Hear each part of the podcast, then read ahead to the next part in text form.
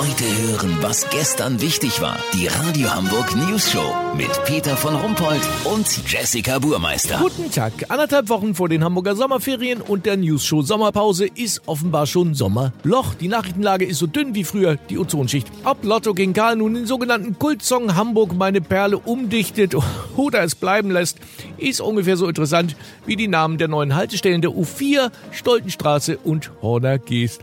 Ja. Aber unser Reporter Olli Hansen, der findet natürlich eigentlich immer ein interessantes Thema, oder? So ist das, Peter. Für mich gibt's kein Sommerloch. Ich habe gleich mehrere Knallerthemen, die die Stadt bewegen. Ja, schieß mal los. Also, in der Bernstorfstraße, Hauseingang 4, da kriegen die heute endlich die lang ersehnte zweite Altpapiertonne. Die alte war ständig am Überquellen. Die Bewohner freuen sich da eine dritte Pobacke in die Hose. Weißt, wie ich mein? Ja, das ist ja schon schön, aber so ein richtiger Aufreger. Hm. Kann ich auch mit dienen. Im Schlecki-Markt in der Max-Brauer-Allee haben sie im Kühlregal den Mozzarella um einen Meter weiter nach links verschoben. Die Motze ist jetzt direkt unter der irischen Biobutter. Einen weiteren Kracher habe ich noch aus dem politischen Berlin zu vermelden. Es gibt doch schon seit jeher in der Bevölkerung Unklarheit darüber, in welchen Intervallen man denn nun seine Bettwäsche abziehen soll. Einige machen das alle 14 Tage, andere alle zwei Monate.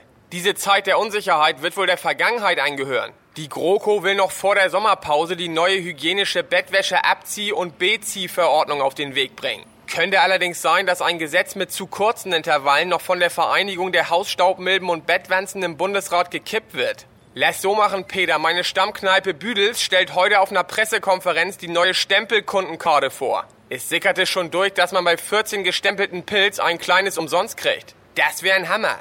Wenn das stimmt, melde ich mich noch morgen. Habt ihr das exklusiv, okay? Ja, natürlich. Vielen Dank, Olli Hansen. Jetzt nicht weniger wichtige Kurznachrichten mit Jessica Burmeister. Winterhude.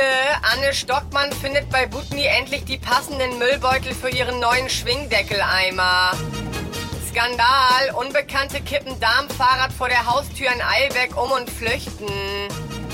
Trendwende. Immer mehr Waschbären verzichten bei Dienstreisen auf das Flugzeug. Das Wetter. Das Wetter wurde Ihnen präsentiert von Schlecki-Markt Max Brauer Allee.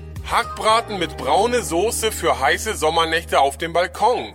Ab 4 Kilo liefern wir auch zu euch nach Hause. Schlecki-Markt. Wie krank sind wir denn bitte? Das war's von uns. Wir hören uns morgen wieder. Bleiben Sie doof. Wir sind's schon.